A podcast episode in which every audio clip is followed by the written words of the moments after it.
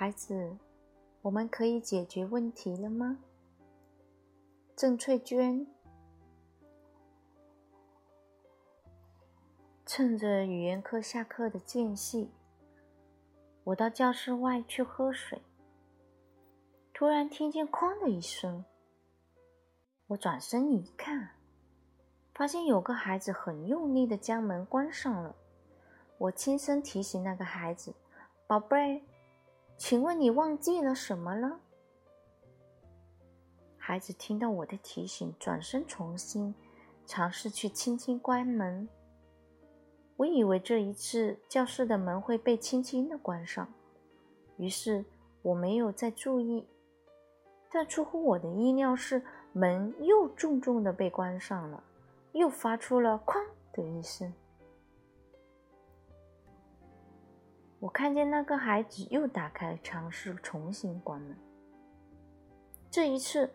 我观察到，在门即将被关上的时候，教室里的轩轩对着门很用力的踹了一脚，门又是“哐”的一声被重重的关上。然后轩轩连续几次用力踹门。我进入教室，抱住轩轩，很平静的告诉他：“轩轩，我不同意你这样做。”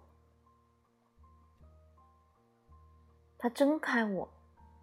开始在教室里跑，一边跑一边故意大声说话，想用这种方式来引起教室里其他孩子的注意，试图让孩子们和他一起在教室游戏。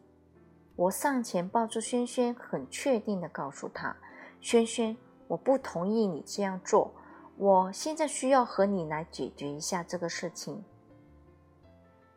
他继续挣扎，并故意的更大声说话。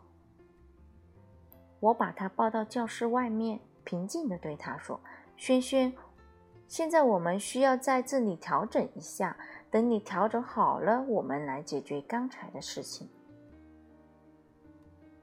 他有些不以为然，一边挑衅的笑着，一边说：“为什么？我已经调整好了，我已经调整了呀。”他一边说一边开始游戏。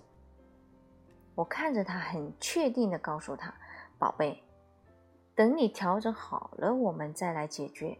老师愿意等你。”他又再次开始游戏，一会儿假装要打开教室的门，一会儿假装要跑出去，一会儿不停的在长椅上上跳、下跳，一会儿不停的拍打窗口。游戏的过程，经常偷偷回头看我的反应。我一直在静静的看着他，等待他。突然，他坐在长椅上，脸贴着墙壁，开始拍打墙壁，有些焦虑的说：“怎么还没好啊？”然后又继续拍打墙壁。过了一会儿，轩轩躺在了地上，开始用。开始很用力的踹水杯架的门，踹鞋柜，踹教室的门。我感受到他的焦虑升级了，生气的情绪也出来了。由于他伤害到环境了，所以我阻止了他的破坏性的行为，温和的告诉他：“轩轩，老师爱你，老师就在这里陪着你。”老师愿意陪着你。我看到他一直尝试调整好自己，但是一直调整不好。这个事情让他感觉很懊恼，懊恼的感觉让他变得开始痛苦。我尝试着用表达爱的方式来支持他，让他有能量去面对自己接下来可能会出现的情情绪。然而，就在我阻止他破坏性行为的那一刻，轩轩的情绪转移到了我身上。他很愤怒的用脚踹我，用手打我。刚开始我只是躲开，让他不伤害到我的身体。可是到最后，他的情绪已经控制不住，他咬着牙，双手握紧拳头，每当我往后退的时候，他就不断的前进攻击我。于是我抓着他的手，尽量不让他伤害到我。他很用力的挣扎，头不停的用力撞我。偶然突然张开嘴要咬我，偶尔会突然用手指抠我。我抱着他，尽可能闪开他的攻击，同时告诉他：“轩轩，老师很爱你，但是我不同意你伤害我。”他对着我怒吼：“我要打你！我要打你！”在这个过程中，我看见这个孩子被他的情绪包罗了，还没有办法从自己的情绪里抽离出来，理性的去面对自己的情绪。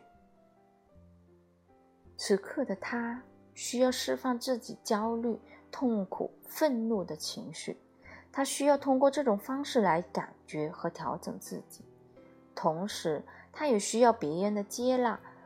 所以我只是抱着他，陪着他，同时也抓着他的手，尽量避免被他伤到。过了一会儿，他突然用力挣扎，并大声说：“放开我！你在伤害我！你放开我！”我依然抱着他，没有松手，温和的对他说：“轩轩，老师不会伤害你。”我只是在保护我自己。等你平静下来了，老师会放开你的。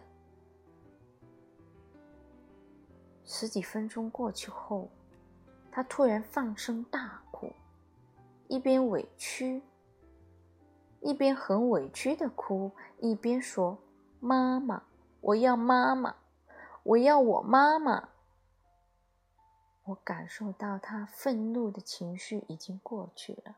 委屈的情绪正包围着他，我放松了我的双手，只是安静的抱着他。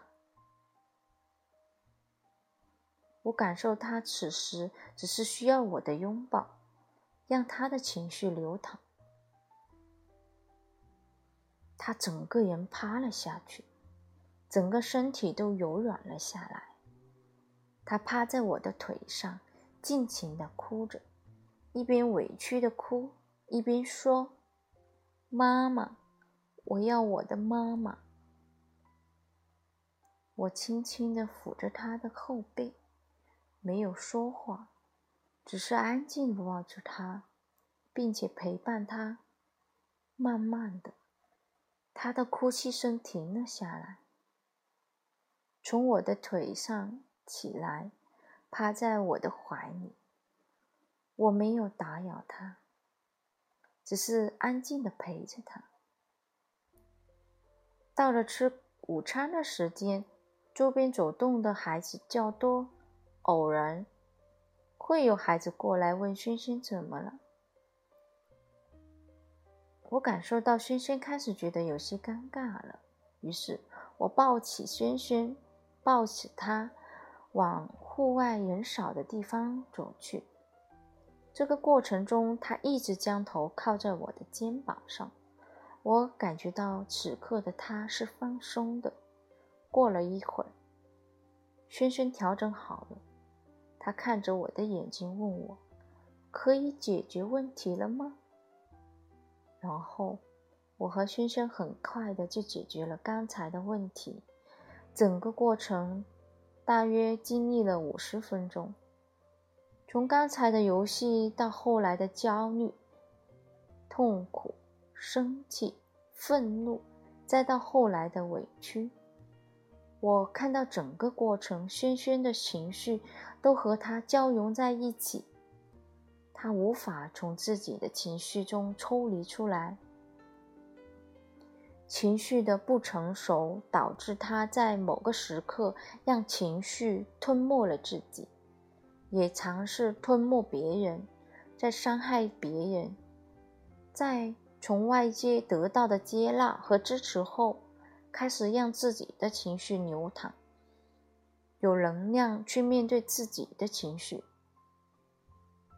我相信，通过这一次经历情绪的体验，轩轩对自己的情绪会有新的认识，会有尝试更好的去管理自己的情绪。